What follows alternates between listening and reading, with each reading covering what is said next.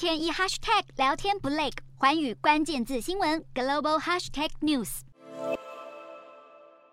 智利是世界第二大锂生产国，政府在二十日宣布把锂工业国有化，创立国营企业，专门生产电动车所需的锂制品。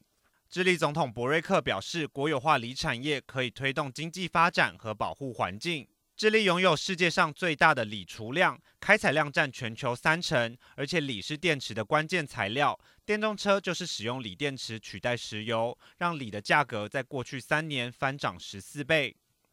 巧合的是，中国电动汽车制造商比亚迪正在计划在当地建造一家锂工厂。据报道，比亚迪要在智利北部斥资建造一间二点九亿美元（约八十九亿台币）的正极锂电厂。比亚迪同时也积极开拓智利市场。